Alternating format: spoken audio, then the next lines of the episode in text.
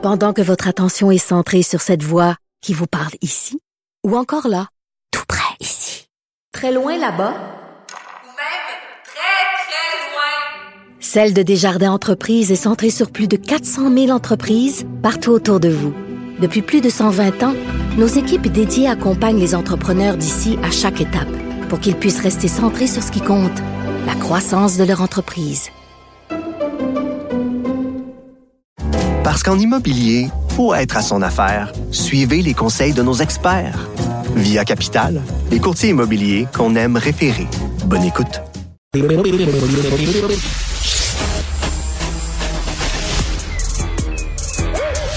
Mathieu Bocoté. Il représente un segment très important de l'opinion publique. Richard Martineau. Tu vis sur quelle planète? La rencontre. Je regarde ça et là, je me dis, mais c'est de la comédie. C'est hallucinant. La rencontre. Bocoté. Martineau. Alors, bien sûr, on parle de la présidentielle française. Premier tour, c'est euh, le 10 avril, donc euh, dimanche. Et, euh, ben écoute, c'est le fossé qui séparait Emmanuel Macron et Marine Le Pen rétrécit à vue d'œil, paraît-il. Ah oui, en, en- fait, si on, écrit cette campagne sur les six derniers mois, c'est la campagne de tous les retournements pour revenir au scénario initial. C'est-à-dire, au début, on se dit, il va y avoir un affrontement Macron-Le Pen, et Macron va triompher, et Le Pen va encore une fois être écrasé. Ensuite apparaît la candidature d'Éric Zemmour, qui vient troubler le jeu, qui monte très rapidement dans les sondages.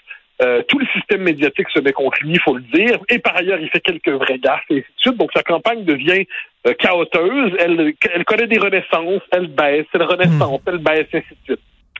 La droite classique, la droite classique, elle, pense avoir trouvé en Valérie Pécresse sa championne, mais finalement, elle ne va jamais réussir à s'imposer et elle, elle risque de connaître le sort du Parti socialiste, euh, en l'équivalent de qui sont aujourd'hui condamnés à 1 ou 2% avec Anne Hidalgo. Ah On oui? prête autour de 8% à Mme Pécresse. Là, apparaît aussi un autre, un, un autre joueur là-dedans, Jean-Luc Mélenchon, qui s'impose finalement comme le candidat de gauche, qui a une possibilité de se rendre au deuxième tour. Puis en ce moment, c'est un vrai suspense. Mais finalement, finalement, là, après qu'Emmanuel Macron, qui lui voulait presque pas faire campagne, hein, il voulait être reconduit à la présidence de la République en se passant, bon, pas en se passant des élections, mais en n'ayant pas à faire campagne, comme si c'était un détail euh, désagréable de faire campagne. Mais il n'a pas fait campagne et là, boum, ça lui explose au visage. L'écart qu'il croyait très ferme, par exemple 57-43 contre Le Pen, mais là on est à 53-47, 52-48.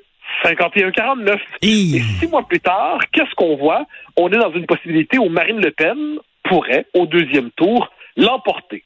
Par ailleurs, par ailleurs, parce que c'est toujours encore plus compliqué, plusieurs se demandent dans quelle mesure les sondages disent vrai, parce que l'électorat de Marine Le Pen est un électorat qui est potentiellement plus abstentionniste. Et et euh, donc, s'il y avait une forte abstention, comme plusieurs le redoutent, eh bien, est-ce que Marine Le Pen en paierait le prix véritablement? Qui sont les électorats les plus mobilisés? Dans ceux qui sont le plus ardents? Ben, il y a l'électorat d'Emmanuel Macron, celui de Jean-Luc Mélenchon et d'Éric Zemmour. Éric Zemmour qui a des mauvais scores en ce moment, qui est à 8, 10 11 quand ça va bien dans les sondages, mais qui conserve une dynamique militante assez incroyable. Donc, résultat des courses après quelques mois, eh bien, oui, Marine Le Pen peut l'emporter désormais, mais l'abstention jette un point d'interrogation général à travers tout ça. Et puis, des candidats qui, eux, ne sont pas promis d'être au deuxième tour, sont néanmoins dans une position où plusieurs se disent ils pourraient créer la surprise. C'est une présidentielle qui, euh, qui, qui est passionnante à regarder aller. On ne sait pas exactement ce que ça va donner. Ça risque d'être Macron-Le Pen au deuxième tour. Et si c'est ce qui se passe, Marine Le Pen peut gagner euh, la présidentielle dans deux semaines. Ben, j'espère qu'elle va- C'est une présidentielle étonnante. J'espère qu'elle va envoyer un panier de fruits à Éric Zemmour parce que Éric Zemmour euh, fait comme un, agit comme paratonnerre et s'est attiré toute la foudre euh, de la gauche qui a oublié un peu Marine Le Pen en focusant sur Éric Zemmour et puis Éric Zemmour semblait tellement radical qu'il a fait passer finalement Marine Le Pen qui était l'ancienne radicale pour quelqu'un de fréquentable finalement. Tu as absolument raison, avec cette originalité que Zemmour, et ça, s'il faut comme l'histoire se bascule rapidement, euh, au mois de février, quatre ou cinq jours avant l'invasion de la Russie, de, la Russie, l'Ukraine par Poutine, Zemmour est en voie d'être clairement qualifié pour le deuxième tour. Il vient de dépasser clairement Valérie Pécresse dans les sondages. On s'attend à ce qu'il dépasse d'ici deux semaines euh, Marine Le Pen. Il y a la dynamique pour lui. Et là, l'invasion arrive. Or, il y a plusieurs personnes dans la classe politique française qui avaient, d'une manière ou de l'autre, un rapport trouble avec la Russie. Marine Le Pen, dont une partie de la campagne a été financée par des banques russes. Jean-Luc Mélenchon, qui par anti-américanisme euh, avait un rapport de de sympathie exagérée avec Poutine, et Éric Zemmour, qui, lui, avait une position double. Il y avait, un, cette idée qu'il fallait que la France conserve ou renoue sa grande alliance avec la Russie dans la tradition gaullienne, très bien, mais qui avait aussi euh, entre, qui entretenu une forme de rapport presque d'idéalisation avec bien des réserves, mais de Vladimir Poutine. Donc Poutine, c'était presque l'homme d'État idéal de Zemmour. Il s'était construit dans les faits un Poutine imaginaire qui avait très peu à voir, pour ne pas dire rien à voir du tout avec le Poutine réel, mais il s'était construit ça un peu. Eh bien, qu'est-ce qui s'est passé? Eh bien, quand la crise est arrivée, Zemmour, quand on l'accusait d'être d'extrême droite, c'est une accusation qui était grossière, qui était lancée dans le vide. C'était vraiment le, le, le, comment ça, les, les, volontés de diaboliser. Ça fonctionnait, mais pas tant que ça. Quand on le traitait de pétainiste, c'était absurde. L'homme n'est pas pétainiste. C'est un type qui se réclame du gaullisme. Euh, il n'est pas pétainiste. Mais sur la question de Poutine, il y avait une vraie faiblesse. Et sur quoi Zemmour a-t-il finalement trébuché? Sur sa vraie faiblesse, mmh. sa, son rapport trouble à la Russie.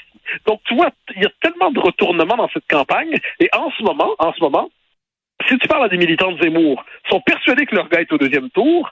Si tu parles aux gens de Mélenchon, ils sont persuadés que leur gars est au deuxième tour. Et dans le cas de Marine, ils sont persuadés qu'ils peuvent gagner.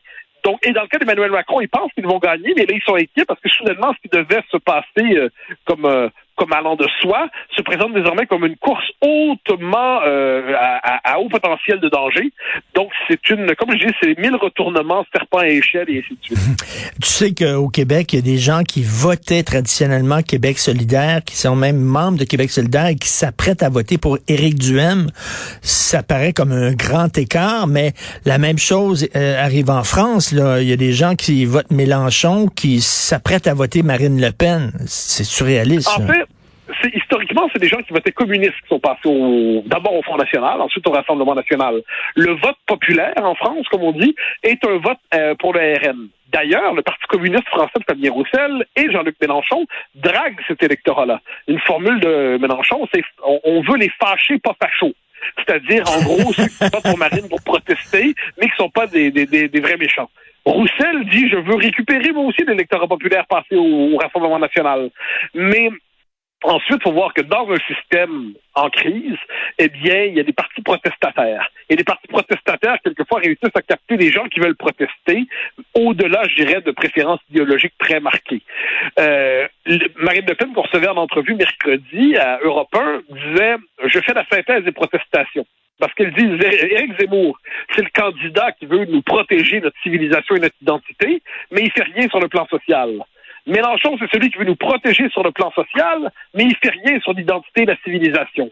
Et moi, je suis celle qui peut tout rassembler. Et là, devant ça, Emmanuel Macron dit un instant, Marine Le Pen, on l'a dédiabolisée, mais elle est toujours d'extrême droite. Elle est toujours très dangereuse. Euh, il y a une complaisance à son endroit. Et lui, donc là, il réactive ce qu'on appelle le Front républicain en disant il faut que tous les partis responsables se lient contre l'arrivée au pouvoir possible Mme Le Pen, qui est un danger non seulement pour l'économie du pays, la société, mais pour la République et la démocratie. Donc, ça va être un deuxième tour très polarisé, euh, pour peu que ce soit entre Le Pen et, euh, Macron, mais qui porte, comme je le dis, un haut potentiel de, surprise. Puis on verra aussi, ça, ça vaut la peine de le redire, que diront les sondages? Est-ce que les sondages vont être démentis? Moi, je pense que les sondages, globalement, indique des vraies tendances, mais est-ce que hmm. plusieurs disent, là, c'est le vrai test pour les sondages, qui s'était planté pour Trump en 2016, qui s'était euh, planté aussi pour le Brexit, est-ce qu'ils vont se planter cette fois-là ou est-ce qu'ils vont dire vrai? Comme je te dis, c'est une course avec la part des prévus. Euh, Mathieu, explique-moi quelque chose. Sarkozy, sa campagne avait été financée par la Libye. Là, tu me dis que la campagne de Marine Le Pen est financée par des banques russes. Comment tu peux prétendre diriger un pays et te mettre en position où tu es redevable à une nation étrangère? C'est spécial, ça. Alors, euh, alors, ben alors, il y a deux choses. Dans le cas de Sarko, il contestait l'idée de euh, je, je crois que lui-même conteste encore l'idée qui a été financée par la Libye. Donc, c'est pas, si c'est le cas, si c'est le cas, je pense qu'il le conteste encore aujourd'hui, c'est, c'est clandestin, autrement dit. Puis lui-même le conteste, je prends la peine de le dire. Dans le cas de Marine Le Pen, l'argument, c'est que les, les banques françaises refusent de la, de la financer. Donc, elle doit se tourner vers des banques étrangères pour être capable de financer sa campagne. Hmm. Donc, c'est parce que parce qu'il y a une forme d'omerta, ou de, de, pas d'omerta, mais de consigne dit euh, pas d'argent français pour Marine Le Pen. Ben, Donc, elle passe par l'étranger. Ce qui est, ce qui est, ce qui est soit dit en passant, ce qui est pas glorieux. Hein. Euh, mais Ben je non. pense que c'est l'explication qu'elle donne de tout ça, euh, parce que sinon, on ne pourrait pas faire financer sa campagne électorale. Donc, tu vois, c'est il y a mille et une variables là-dedans qui rentrent pour expliquer pourquoi il y a notamment ce lien avec, euh, avec la Russie. Et, euh, et écoute, euh, ça, ça va être passionnant quand même là, comme, euh, comme campagne présidentielle. Donc, euh, ça commence dimanche. Et bien sûr, il y a deux tours. Moi, j'aime bien l'idée du deux tours. Toi, est-ce que tu trouves que c'est une idée intéressante, ça, pour, pour Ouais, un système un politique? système, mais qui, mais qui cadre avec la psychologie politique des Français. Les Français sont un peu très politiques. Nous, les Québécois, tu sais, on se réveille deux semaines avant les élections en se disant que c'est peut-être intéressant. Il faut, se- faut, faut se forcer derrière pour aller voter ne serait-ce qu'une fois. En France, tout le système politique est construit sur au premier tour on choisit, au deuxième tour on élimine. Euh, je sais, je pense pas que les Québécois. Il y a eu des propositions pour qu'au Québec on importe un tel système, mais je pense que ça cadrerait pas avec notre psychologie politique, mais ça cadre avec celle des Français qui sont un peuple qui est fait pour voter tout le temps.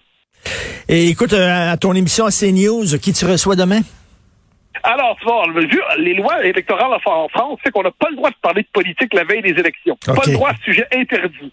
Donc, euh, c'est- particulier. Donc, je reçois que Jean-Christophe Buisson pour me parler de la question de l'Arménie et des Arméniens aujourd'hui. Hmm. On est très loin de la campagne. Et là, c'est la situation des Arméniens, peuple martyr, des Arméniens, peuple souvent oublié. Donc, on va revenir à la fois sur l'histoire des Arméniens, leur situation aujourd'hui, pourquoi leur mauvais sort n'intéresse personne alors qu'ils sont persécutés euh, Mm. indéniablement. Donc, Jean-Christophe Buisson, qui connaît très bien cette question, qui a été souvent là-bas, va être mon invité dans cette élection, une émission pas du tout présidentielle, parce qu'on n'a pas le droit de parler de politique demain. Cela dit, le lendemain, je serai sur CNews et Europe 1 pour couvrir, évidemment, la soirée électorale. Donc, ce sera euh, l'occasion d'en parler un peu. Ben écoute, merci, bon week-end et tu vas respirer ce week-end parce que c'est le vrai printemps en France. Pas ici, mais en France, c'est le vrai printemps. Absolument, et on va en profiter. merci, bon week-end Mathieu. Salut.